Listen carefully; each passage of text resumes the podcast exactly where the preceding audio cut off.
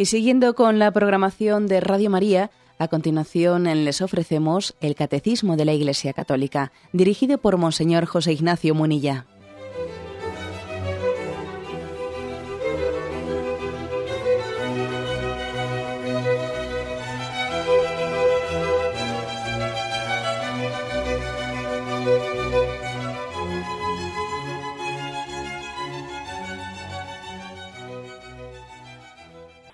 Saludo a todos los oyentes de Radio María. Un día más, con la gracia del Señor, proseguimos el comentario del Catecismo de nuestra Madre la Iglesia. Estamos en la explicación del el apartado que tiene como título Las fuentes de la oración. Y después de que en el programa de ayer explicamos la primera de las fuentes, que es la palabra de Dios, hoy vamos a la segunda, la liturgia de la Iglesia. Es el número 2655, el que estamos comentando refresco la memoria y mm, recuerdo que habíamos partido del texto del encuentro de Jesús con la samaritana. Un encuentro en el que Jesús le pide a esa mujer de beber, pero en realidad le dices, si supieses quién está hablando contigo, serías tú el que le, me pedirías a mí agua y yo te daría un agua viva. Un agua viva que se convertiría en ti en un torrente, en una fuente, en un manantial inagotable esa agua viva que Jesús promete a esa mujer samaritana es el Espíritu Santo, que da sus dones de una manera inagotable, que a diferencia de, las, de la alegría humana y de los gozos humanos que son transitorios, que son pan para hoy y hambre para mañana, que son caducos, sin embargo los dones del Espíritu pues tienen una vocación de eternidad. Eso es lo que Jesús promete a la samaritana. Eso que le promete es el Espíritu Santo. Dicho de otra manera, hacer oración es beber de la fuente del Espíritu Santo, es beber el agua viva que Jesús nos ofrece. La oración, por lo tanto, nos introduce en un misterio sobrenatural y es que Jesús, Jesús es la fuente y Él nos da de beber y el agua que Él da de beber es el Espíritu Santo. Ahora bien, decía que esa fuente de la que bebemos Jesús, que es la fuente, tiene diversos manantiales desde los cuales darnos el Espíritu Santo. Un manantial es el que hablábamos ayer, que es la palabra de Dios, el principal de los manantiales. También hablamos hoy de otro manantial desde el que Jesús nos da de, nos da de beber, la liturgia. Dice así, el punto 2655. La misión de Cristo y del Espíritu Santo, que la liturgia sacramental de la Iglesia anuncia, actualiza y comunica el misterio de la salvación, se continúa en el corazón que ora. Los padres espirituales comparan a veces el corazón a un altar. La oración interioriza y asimila la liturgia durante su celebración y después de la misma, incluso cuando la oración se vive en lo secreto, siempre es oración de la Iglesia, comunión con la Santísima Trinidad. Bueno, pues aquí este punto que acabamos de leer, en primer lugar, nos hace, nos remite a una explicación básica sobre qué es la liturgia, para entender cómo la liturgia es fuente para nosotros es uno de los manantiales de nuestra oración, la oración personal. También es bueno refrescar, eh, refrescar la, la memoria sobre qué es la liturgia.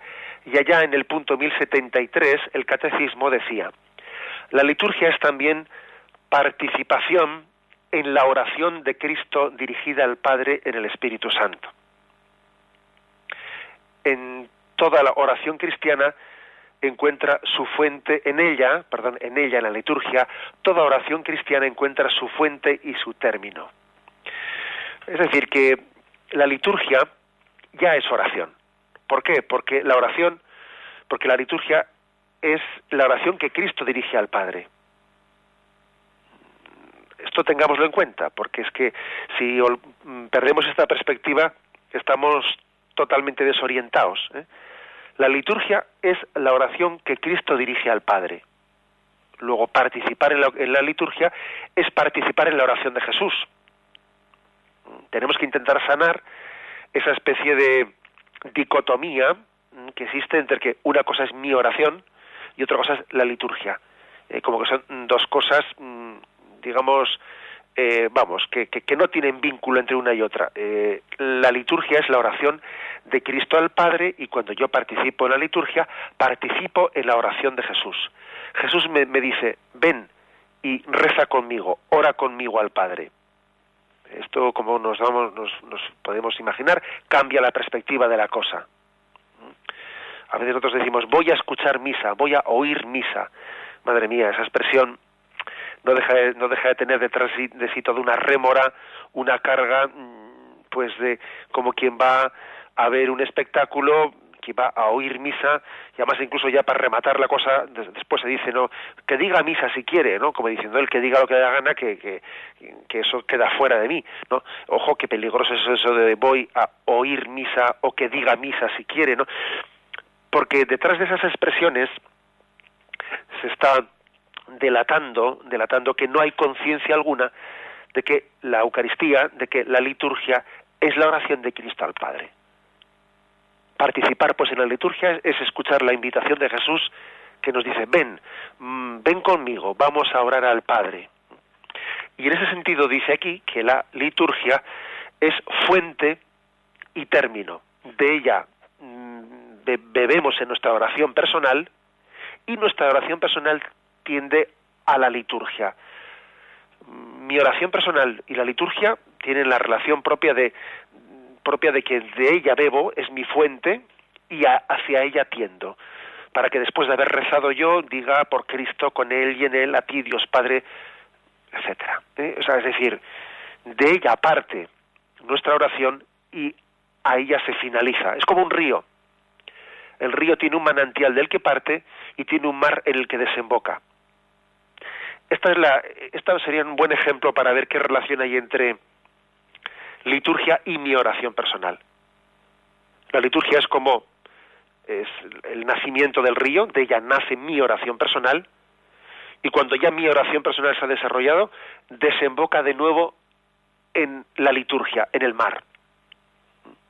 Luego es mi fuente y es mi término. La fuente de mi oración personal es la liturgia. La desembocadura de mi oración personal es la liturgia. Porque nos enraiza y nos fundamenta en el amor de Dios, en la liturgia. Nos enraiza y nos fundamenta. De lo contrario, mi oración personal pues, sería, vamos a ver, ¿no? Mi oración personal, sin, sin estas raíces, sin, estas fuentes, sin esta fuente de la que uno bebe, mi oración personal no dejaría de ser, pues, pues ¿cómo vamos a decirlo? Eh? Pues no dejaría de ser elucubraciones mías, subjetividades mías, eh, que, poco podrían aportar, serían una especie de desahogos personales, o, pero bueno, pero a mí de qué me sirve un desahogo personal? Eh, yo quiero eh, llegar a Dios, yo quiero que la oración sea una comunicación, un entrar en contacto, un entrar en comunicación. Claro, entonces, si la oración no tiene como fuente el que Jesús me abra la puerta para yo entrar dentro de él en la oración que él tiene con el Padre, es que de lo contrario, eh, pues mi oración como desahogos personales y tal sirve de poco. ¿eh? Bueno, pues esta es, esta es la afirmación fuerte, fuerte que se hace. Fijaros que este, este texto que estamos hoy comentando, el 2655, dice la primera frase, la voy a volver a leer, la misión de Cristo y del Espíritu Santo que en la liturgia sacramental de la Iglesia anuncia, actualiza y comunica el misterio de la salvación, se continúa en el corazón del que ora. Aquí lo primero que yo quiero llamar la atención es que a la liturgia se le llama misión de Cristo y del Espíritu Santo. ¿Eh?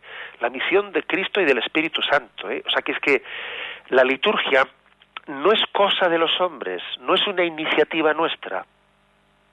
¿Mm? Aquí eh, tenemos que sanar, sanar una concepción secularizada de la, de la liturgia en la que tendemos a pensar que la liturgia es algo que, va de, de abajo arriba, de abajo arriba, ¿no? Como que es una iniciativa nuestra, parte de nosotros y nosotros, bueno, pues necesitamos, bien sea mediante signos, que nosotros mismos inventamos, signos, pues mm, dirigirnos hacia la divinidad. No, no, no. La liturgia no es algo que vaya de abajo arriba.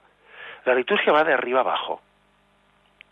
La liturgia es una iniciativa, ¿eh? tal y como la de Verbum en el Concilio Vaticano II insiste, la liturgia ha nacido, ha nacido del corazón de Dios que, que se comunica con los hombres y de esa intimidad de Cristo con el Padre descubierta hacia nosotros. Bueno, aquí tenemos que purificar muchas cosas. ¿eh? Tenemos que purificar muchas cosas, porque si olvidamos esto, si olvidamos que la liturgia es la misión de Cristo y del Espíritu Santo, que es una acción del Espíritu Santo, lo típico suele ser tener una concepción secularizada de la liturgia, que viene a decir, bueno, lo importante de la liturgia es nuestra creatividad, nuestro protagonismo, eh, que seamos muy simbólicos, la participación, eh, la fiesta, bueno, esto como os podéis imaginar, yo no estoy, yo no quiero decir que en la liturgia no pueda haber ¿eh? ningún margen de protagonismo o de participación o de creatividad o de simbolismo o que tampoco la liturgia no sea también una fiesta. Yo no quiero negar esos aspectos, pero lo que, lo que estoy afirmando es que esos aspectos no pueden proclamarse como, como, como la esencia, lo central de la, de la liturgia, olvidando que la liturgia, antes que nada, es una acción del Espíritu Santo. Y es introducirnos en el misterio de, de la relación entre Cristo al Padre que nos introduce ahí. Y esto, esto cambia, o cambia la concepción de la liturgia. ¿eh? Purifiquemos una visión secularizada de la liturgia, que es como si fuese cosa nuestra, cosa de los hombres, que tenemos una iniciativa que para expresar nuestra espiritualidad, para expresarla se nos ha ocurrido hacer una serie de gestos, de símbolos. No, eso no es la liturgia cristiana. ¿eh? Incluso se suele decir mucho que, bueno, la liturgia es una celebración de la vida. No, mire usted, vamos a ver, no, no, no confundamos las cosas. La liturgia no es una celebración de la vida. La liturgia es una celebración del misterio de Cristo, ¿eh? que luego lógicamente empapa nuestra vida. ¿eh? Pero cuando se dice que la liturgia es celebración de la vida, entonces estamos confundiendo el orden sobrenatural con el natural. La celebración de la vida, pues no sé, pues será el cumpleaños, ¿eh? pero, pero no confundamos, ¿no? ¿Eh?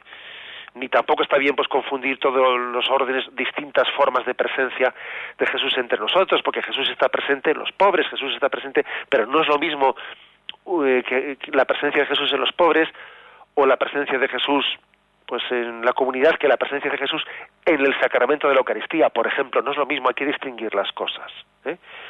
Luego, insisto, mm, la Eucaristía, y la liturgia en general, ¿no? No es una obra del hombre, es una acción del Espíritu Santo.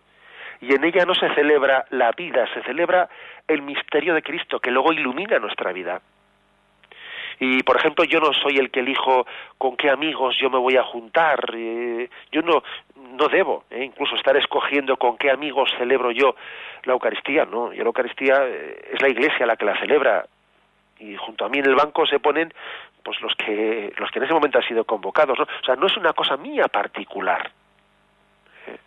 y no se trata de que yo allí eh, pues esté como voy a ver si tengo un marco para expresar mis mis genialidades no o mi, mi creatividad que no o sea que tenemos que subrayar el que la liturgia eh, nace de Dios nace de la acción del Espíritu Santo de lo contrario, estamos quitando todo, todo ese margen, todo, ese, el aspecto esencial, ¿no? Sobrenatural de lo que es la liturgia.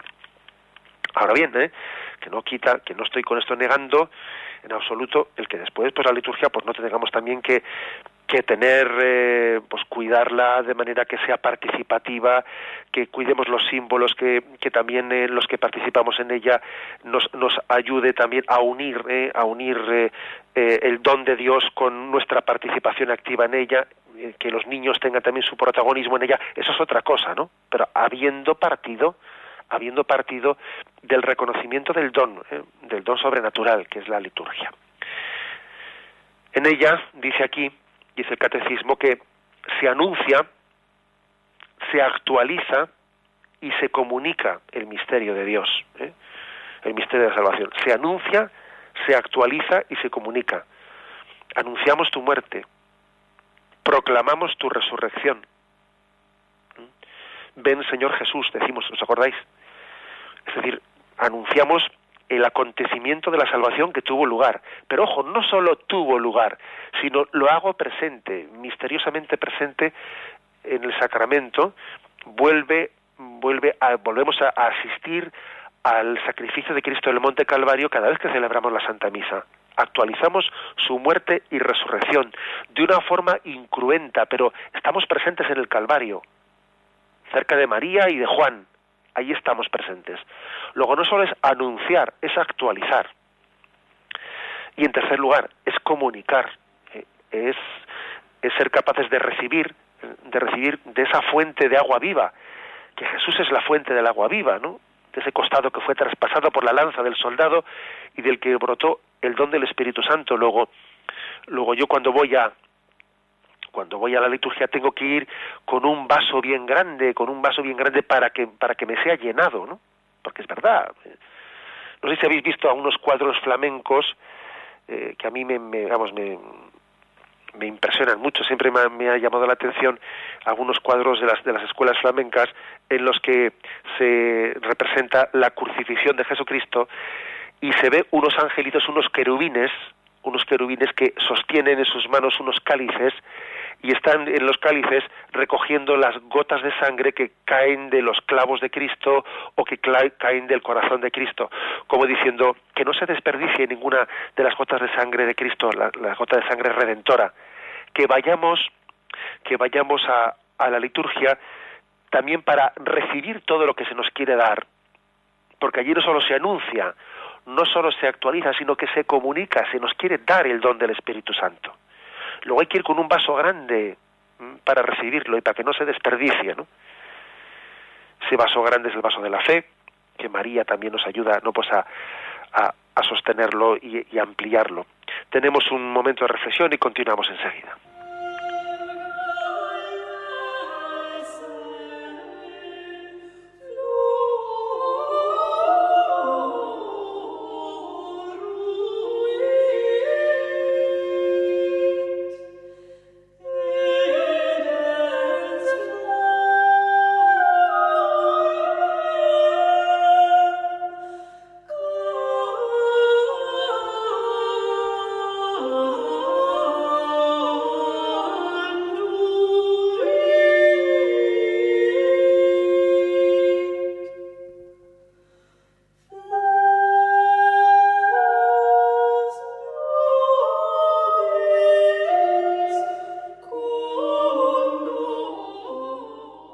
La explicación de este punto 2655, en el que se habla de que la liturgia de la Iglesia es también una de las fuentes de la oración. Después de haber explicado qué es la liturgia, que es un misterio, una acción del Espíritu Santo, es introducirnos en la conversación que tienen entre Cristo y el Padre, es por tanto una acción sobrenatural. Se dice aquí que la liturgia se continúa en el corazón que ora. Por lo tanto, hay una continuidad ¿eh? entre liturgia y nuestra oración. Más aún, dice aquí, la oración interioriza y asimila la liturgia durante su celebración y después de la misma.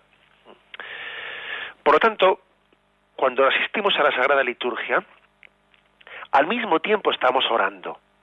Está entremezclado, ¿no? Por ejemplo, sería un error muy grande que uno dijese, a ver si termina la misa que quiero hacer mi rato de oración. Hombre, vamos a ver, no digas eso como si eh, mm, necesitas que termine la Eucaristía para empezar tú a hacer oración, porque durante la Eucaristía tú no haces oración y para rezar tú se tiene que terminar la misa. No, mm, mal, mal planteamiento es ese. Mal planteamiento porque parece que está, que está uno como sobrepuesto en la eh, su oración está sobrepuesta eh, a la liturgia quizás también esto puede tener su origen en que, bueno, pues en el momento en el que la liturgia, como una reminiscencia de nuestra forma de participar en la Eucaristía, pues cuando la Eucaristía era celebrada exclusivamente en latín y entonces, bueno, pues no entendíamos, ¿no?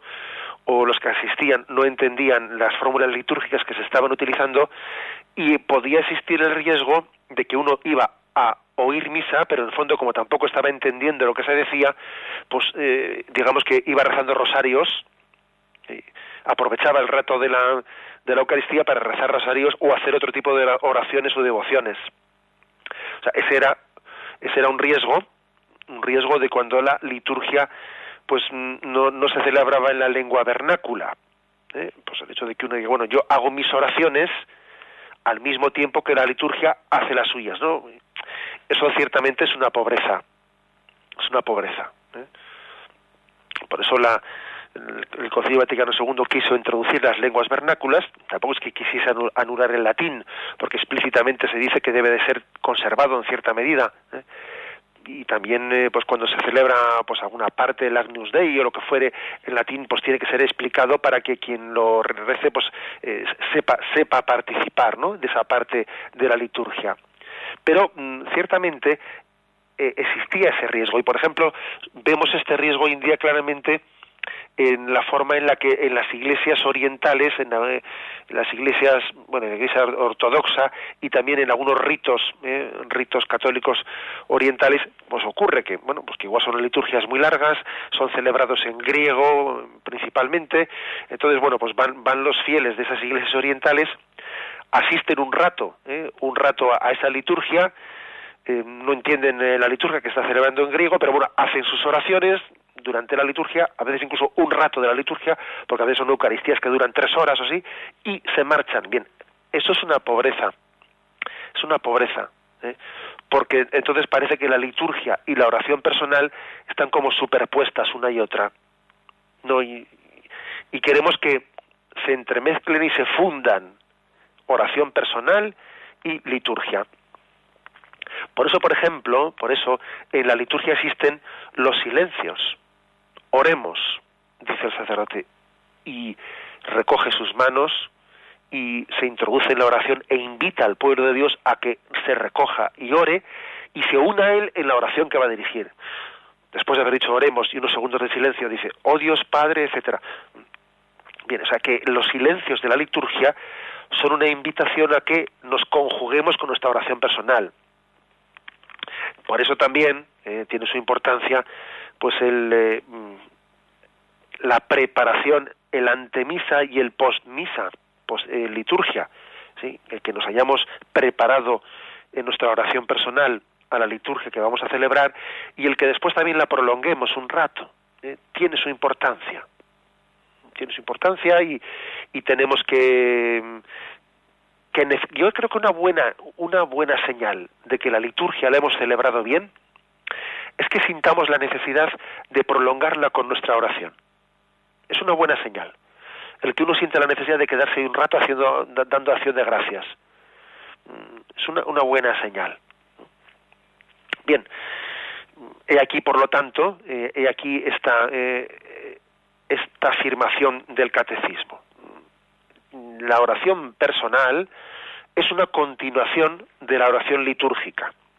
Un buen ejemplo de ello suele ser la adoración al Santísimo Sacramento. La adoración al Santísimo Sacramento es la prolongación de la Eucaristía.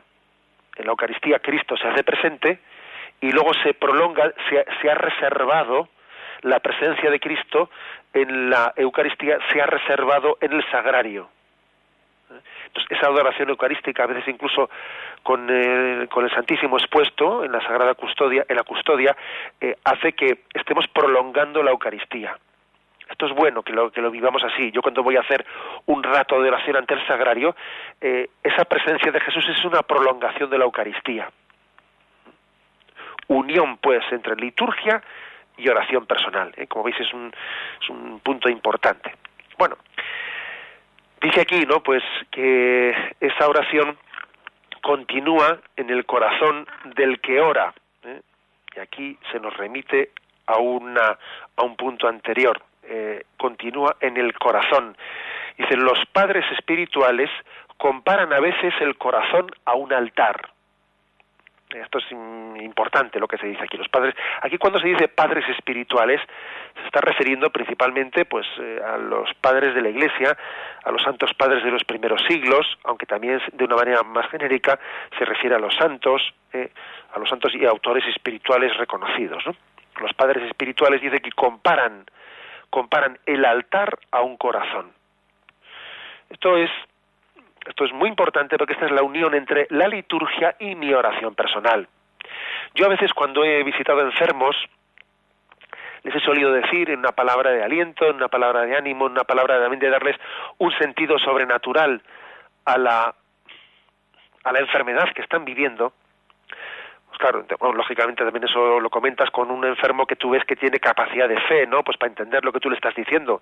Uno siempre adecua su mensaje un poco al receptor, ¿no? Pero más de una vez yo le, he dicho a algún enfermo, le he dicho, bueno, estás aquí ofreciéndote en tu particular altar. Esta cama es tu altar. Esta cama es tu altar. ¿eh? Y estas sábanas de esta cama son como el mantel blanco el mantel con el que adornamos el altar. Y hay una relación muy estrecha entre altar y la cama de un enfermo. Una relación muy estrecha. Porque igual que Cristo eh, ha ofrecido su vida en sacrificio en la en el ara del altar, allí en el monte Calvario, también el enfermo, unido a Cristo, está ofreciendo su vida en el ara de esa cama, su, su particular altar y cuando él eh, asiste a la Santa Misa, pues tendrá que ser pues por la radio, por Radio María, o cuando en alguna ocasión el sacerdote la puede celebrar con él, él allí cuando dice por Cristo con él y en él, está ofreciendo desde eh, su ara, desde el ara de su altar particular, su sacrificio unido al de Jesucristo. Bueno, pues ese ejemplo que pongo del, eh, del enfermo, aquí el catecismo lo pone mm, por todos nosotros, por todos nosotros, comparándolo con mi corazón. ¿eh? Dice aquí, los padres espirituales comparan a veces el corazón a un altar. Eh, imaginémonos eh, un cristiano que asiste a la Sagrada Liturgia y que tiene, tiene delante de sí ese altar, pero ese el altar del litúrgico que está allí en el presbiterio en la iglesia tiene que ser una referencia no exteriorista, no externa, no como que es algo que está fuera de mí, sino que ese altar que está ahí fuera tiene que estar unido al altar de tu corazón en el que tú también haces la ofrenda, la ofrenda de tu vida, la ofrenda de tu vida. Aquí se nos remite a un punto anterior, el punto 368, eh, donde se dice la tradición espiritual de la Iglesia también presenta el corazón en su sentido bíblico, lo más profundo del ser, ¿eh? donde la persona se decide o no por Dios. Luego, en el sentido bíblico de la palabra, eh, el corazón es el lugar más profundo del hombre en donde él opta, donde él opta y dice, entrego mi vida a Dios, o me resisto a Dios y me cierro a su gracia. O sea, en el altar, perdón, en el altar, en el corazón del hombre está como la llave, la llave del hombre. Por fuera nos pueden coaccionar, por fuera a un hombre pues le, pueden meter en la cárcel, sacarle, quitarle libertades, eh, dar, darle libertades, pero en el fondo donde donde reside, eh, donde reside eh, la auténtica interioridad del hombre, el yo del hombre, su ser personal, está en su corazón, donde él tiene y puede, eh, puede y debe de optar, ¿eh? optar en su vida y decir, abro mi corazón a Dios, abro mi corazón a los demás, o me cierro, ¿no? O me cierro la gracia. Bueno, pues esto es lo que aquí dice el catecismo, que eso es el corazón, en el sentido bíblico, es lo más profundo del hombre donde el hombre se decide o no se decide por Dios. Por ejemplo, aquí se nos proponen algunos textos para, ¿eh? para intentar subrayar esto. Isaías 29:13 dice el Señor, por cuanto este pueblo me honra con sus labios, pero su corazón está lejos de mí, y el temor que me tiene son preceptos enseñados por los hombres. Bueno, es decir, a mí me sirve muy poco una liturgia, dice Yahvé, no me sirve de nada una liturgia que me honra con los labios y puede ser externamente, pues en su ritualismo, puede ser perfecta, pero si el corazón está lejos de mí, no me sirve de nada. Es una liturgia vacía, hueca. ¿Mm? Aquí una primera denuncia. Por lo tanto, es que para que la liturgia esté bien celebrada, tiene que estar en conexión con el altar de tu corazón. De lo contrario, una liturgia puede estar, digamos, materialmente hecha, pues con una perfección absoluta, pero no ha conectado con el altar de tu corazón. Y entonces esa liturgia es, hueca, es hueca. es hueca. Eh, otro texto, Jeremías 31-33 sino que esta será la alianza que yo pacte con la casa de Israel después de aquellos días, oráculo de Yahvé. Pondré mi ley en su interior y sobre sus corazones la escribiré, y yo seré su Dios y ellos serán mi pueblo. O sea que aquí habla de que Dios va a escribir su ley en nuestro corazón. La voluntad de Dios está escrita en nuestro corazón. Lo cual quiere decir que no se trata de que Dios me mande algo pues con una voluntad que me viene de fuera y por lo tanto me, a veces no pues me resisto a ella como que viene a, eh, a, aplastar mi libertad. No no Dios la escribe en tu corazón. Quiere decir que la voluntad de Dios también está llamada a, a que nosotros la entendamos como que nace de lo más íntimo del hombre. Es la voluntad de Dios pero al mismo tiempo Dios quiere que sea gozosa para el corazón que sea fuente de alegría y de paz para dentro de nosotros. O sea, que Dios escribe su ley en nuestros corazones, en nuestros corazones. No, la escribe en un papel. ¿eh? Mira, te voy a dar mi... Porque claro, hay un gran paso de escribir la ley, la, ley de Dios en las tablas, como hizo con Moisés, a dar un paso más y escribirla en nuestros corazones. Porque si resulta que la ley únicamente está está escrita en unas tablas o en un libro, eh, tenemos, tendremos siempre la sospecha de que es algo que se me impone, se me impone y está fuera de mí.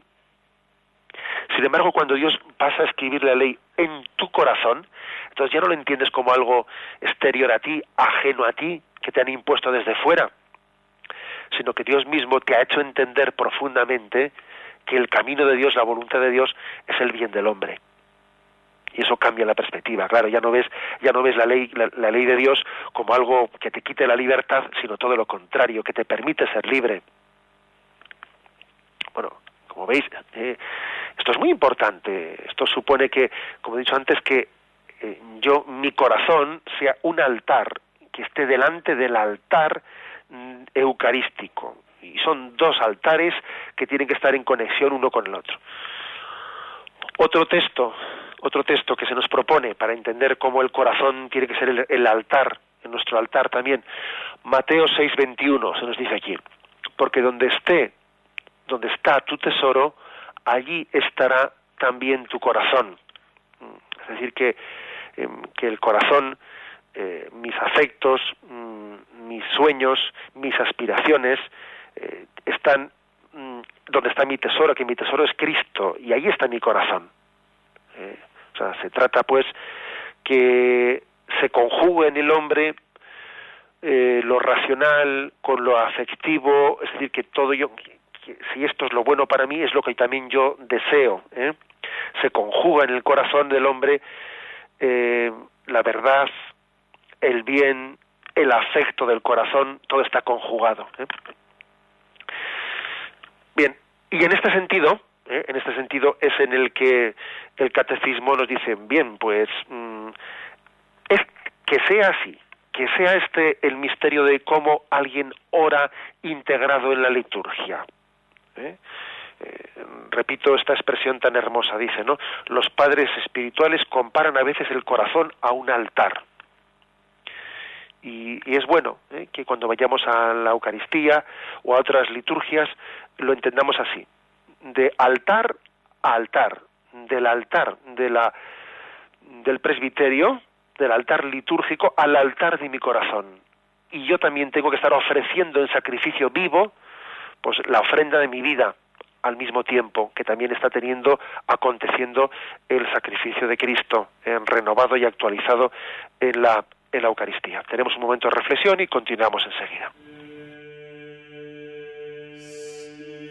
Irmsir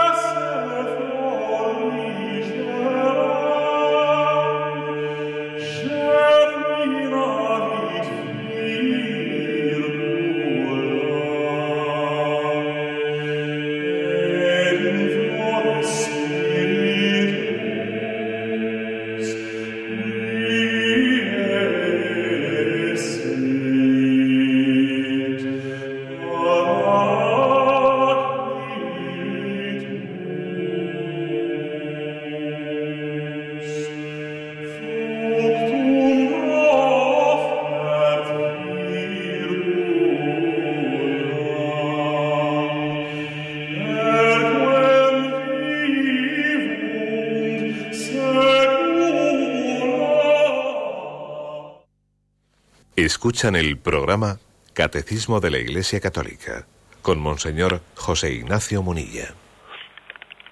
Y continuamos eh, con este punto, lo vamos a concluir ahora, el punto 2655, la liturgia de la Iglesia como fuente de nuestra oración.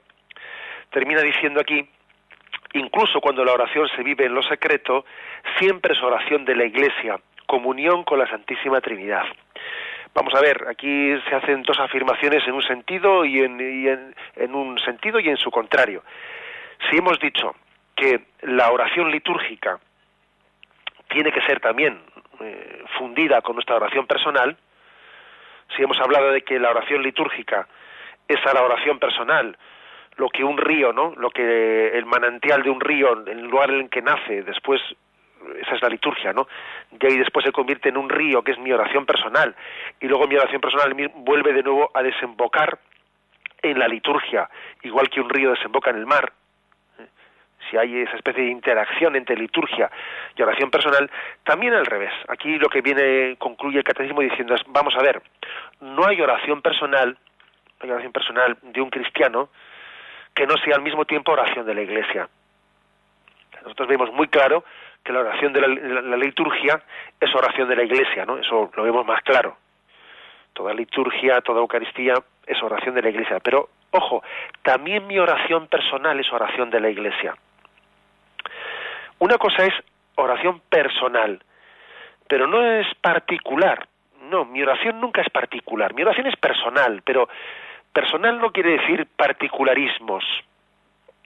No, porque mi oración, o sea, como bautizado que soy, un bautizado es sacerdote de Cristo, tiene sacerdocio común y cuando ora está de alguna manera en su oración es cuasi litúrgica porque es oración de Cristo, porque Cristo vive en él. Luego cada vez que oramos, Cristo está orando en nosotros Luego, no es lo mismo oración personal que oración particular, que para un cristiano no existe el particularismo, no, no existe. Nuestra oración personal, la que hacemos al ir a la cama, es una oración de la iglesia. Tú no puedes separar tu vida de la iglesia. Es la iglesia la que ora cuando tú rezas las tres Ave Marías por la noche, ¿sabes? Tú te piensas que es una cosa muy íntima tuya que te enseñó tu abuela, y que eso es la cosa más, sí, sí, por supuesto, pero la Iglesia está orando en ti cuando rezas esas tres Ave Marías por la noche. Sí, porque, porque tú no puedes separar tu alma del alma de la Iglesia. Y esto además es muy sanador para ver qué entendemos por Iglesia y para que no tengamos no pues esas imágenes así un poco a veces eh, exteriores a nosotros, meramente institucionales, olvidando que la Iglesia es el cuerpo místico de Cristo. ¿eh? O sea, la Iglesia ahora está orando en mí hasta cuando yo rezo las tres Marías de la noche. Y además, la oración personal es una llamada también a que nosotros seamos intercesores por los demás. Esto lo hemos escuchado aquí días anteriores. Qué importante es que mi oración personal sea intercesora. Luego, si es intercesora por los demás, ya estoy ya eh, todavía subrayando más que soy es la iglesia entera la que reza no solo yo por mí esto no es un particularismo yo rezo por los demás que son también miembros de la iglesia. Luego ya es una ya es una eh, todavía un signo mayor de que es la iglesia la que está rezando en mí. La oración está inspirada por la iglesia eh, está intercediendo por la iglesia y además mi oración personal está unida está unida a la Iglesia Celeste, también a las almas de purgatorio y a, la oración de la Iglesia que peregrina en todo el mundo. Mi oración no está separada de ellos, eh, no está separada. No hay cosa más hermosa que cuando escuchamos, ¿no? Eh, rezo por ti, o en tal lugar me he acordado de ti y he rezado por ti. Eso es una conciencia viva, una conciencia real, una consecuencia real de la conciencia de, bueno, del cuerpo místico de Cristo. Unos rezamos por otros. O sea, ¿eso cómo es eso? Pues porque mi, mi oración personal no es particularista, no, no, es personal, pero es eclesial al mismo tiempo. ¿eh? Personal y eclesial no se contraponen, todo lo contrario, se necesitan. Luego hay aquí, digamos que la conclusión del tema de hoy es este. Vamos a ver, la oración litúrgica es una oración que me introduce en la oración personal. Es fuente para ella, es fuente y desembocadura. Y al revés, la oración personal, mis, oraciones, mis devociones, entre comillas, ¿no? son oración de la Iglesia. No se trata de que yo ahí tenga mis cosas particulares, son oración de la Iglesia. La Iglesia está orando cuando yo tengo mis devociones particulares. La Iglesia está orando. Y el ideal para que la oración esté bien hecha es que cada vez sea más difícil distinguir lo que es oración litúrgica y oración personal. Cuando tal cosa ocurre, cuando uno ve que es que he ido adquiriendo sin darme cuenta una forma de rezar en la que no sé, me salen salmos, eh, me salen expresiones que veo que son bíblicas, porque a veces cosas que he oído en la Eucaristía y luego las hago mías y, y hago de ellas mi oración personal, eso es muy buena señal, ¿sabéis? Es muy buena señal que nuestra oración personal se vea grandemente enriquecida por la liturgia y al revés, que la oración litúrgica, nuestra asistencia y participación activa, ¿no? en la liturgia esté impregnada de nuestras oraciones personales, en los silencios, en las prolongaciones de la liturgia, en la necesidad que uno siente de que después que ha terminado la Eucaristía prolongo la adoración eucarística. Es una buena señal. ¿eh? Fundir, eh, fundir la oración litúrgica y la oración personal y hacer eh, de la segunda la prolongación de la primera. Lo dejamos aquí, ha sido el punto 2655 el que hoy hemos explicado y ahora damos paso a la intervención de los oyentes. Podéis llamar para formular vuestras preguntas al, al teléfono 917 107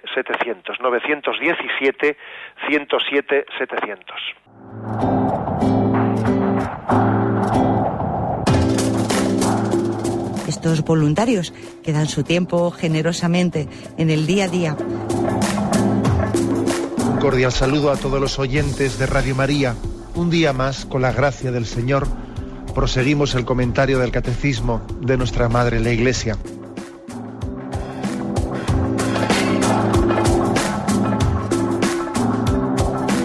Porque le has quitado la única manera de protesta que tiene. O sea que cuando hay un dolor fuerte no hay que tomar analgésicos, hay que ir no, hay que tomar, No, sí, hay que bien, pero, pero no analgésicos fuertes para que se cometa el error de bloquear la defensa y no poder llegar al diagnóstico. Bien, bien. ¿Le gustaría tener sus programas favoritos de Radio María para escuchar en cualquier momento? Llame y pídanos el programa que más le interesa en cualquiera de sus emisiones. Recogeremos su petición y sus datos completos para hacer el envío. Solo necesita un lector de CD o DVD que admita el formato de compresión MP3. Llame al 917-107-700 y atenderemos su petición encantados. Tome nota. 917-107-700. Radio María, más cerca de usted.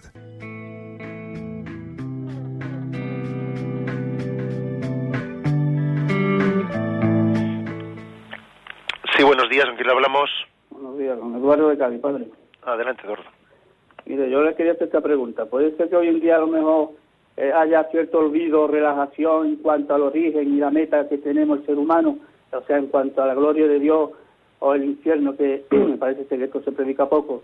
Y yo le cuento porque tuve una experiencia una vez en un monasterio, en la hospedería, estaba un sacerdote mayor y un cartujano también mayor, y yo escuchando medio, y el sacerdote le dice al cartujano, dice yo, después de tantos años que llevo, levantando el cáliz y la, y la Sagrada Comunión, para mí esto no quiere decir nada.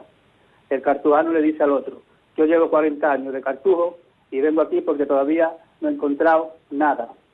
¿Qué es lo que pasa entonces espiritualmente entre la persona, la vida y la muerte, Padre?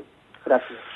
Bueno, igual habría que ver un poco el contexto, ¿no? de esa de, de, esa, de esa conversación que usted escuchó, porque bueno, porque igual también ellos se podrían sentir como, como que habían, habían tenido otro contexto en afirmarlo, ¿no? me parece difícil que una persona esté ofreciendo su vida durante tantos años, durante 40 años, en la vida contemplativa, etcétera, eh, si no ha podido, o sea, si no ha recibido en ella, o sea, si no ha vivido la experiencia de Dios la perseverancia de tantos años en una vocación de tanta renuncia y de tanta entrega, es inexplicable si no se ha vivido una, una experiencia de Dios fuerte, ¿no? La mejor prueba es la perseverancia. Eh, por sus hechos, por sus frutos los conoceréis, ¿no? Entonces yo creo que también hay que valorar mucho la perseverancia ¿eh?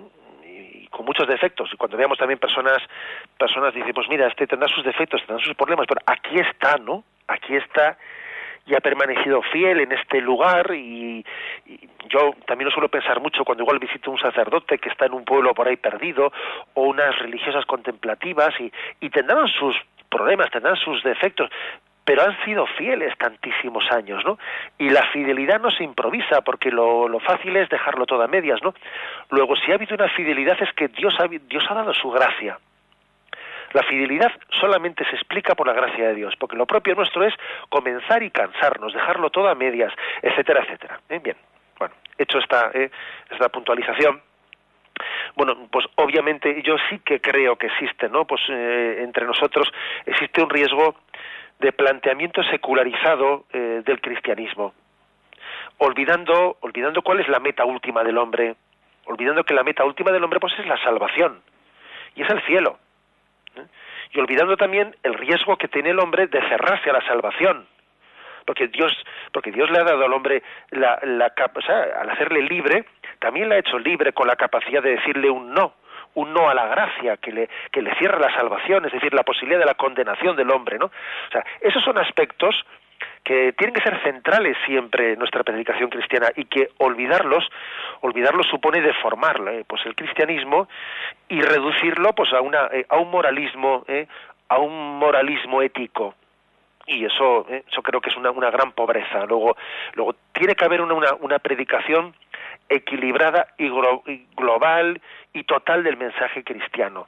También, lógicamente, eh, y de una manera muy principal, también del mensaje de la llamada a la salvación. Adelante, vamos para un siguiente oyente. Buenos días. Sí, buenos días, señor escuchamos. Mire, soy María de Córdoba. Quería preguntarle, mm, aparte de la, de la Santa Misa, que es la liturgia central de la Iglesia, ¿no? Quería preguntar si hay mm, otras liturgias, si por ejemplo adorar al Señor, eh, también oración litúrgica, las horas de la mañana y de la tarde, las laudes y las vísperas. quería preguntarle qué otras oraciones litúrgicas hay en la en la Iglesia. Sí, bueno, pues su pregunta es muy interesante y ciertamente usted ya ha puesto algunos, algunos ejemplos ahí. ¿eh? Vamos a ver, en el estricto sentido de la palabra liturgia, ¿eh? porque en el fondo luego también hay una, ¿eh? pues un sentido más amplio de la palabra liturgia en la que toda nuestra vida es una liturgia y nuestra oración personal, cuando usted va a, solas a hacer una visita al Señor también es una liturgia, pero bueno, es un sentido más amplio de la palabra. En el sentido más estricto de la palabra es litúrgica, eh, perdón, es liturgia toda acción de la Iglesia en la que bien sea por la celebración de un sacramento, o sea, todos los sacramentos, los siete sacramentos se celebran en una liturgia. Desde el sacramento de la confesión, el sacramento del bautismo, todos son liturgia. Y también hay liturgias oracionales, ¿no? Como más estrictamente oracionales, como son la liturgia de las horas, la liturgia de, de, los laudes, eh, pues la de las vísperas, pues todas las que se, celebran en, Radio María, ¿no? También puede ser una oración litúrgica la propia, no, puede ser no, lo es, ¿no? La exposición del Santísimo Sacramento que es expuesta para la adoración del pueblo con unos ritos litúrgicos tanto en el momento de la exposición como en el momento de la bendición. También eso es una liturgia de adoración. ¿Eh? Bien, bien, tenemos el, el tiempo cumplido. Me despido con la bendición de Dios Todopoderoso, Padre, Hijo y Espíritu Santo. Alabado sea Jesucristo.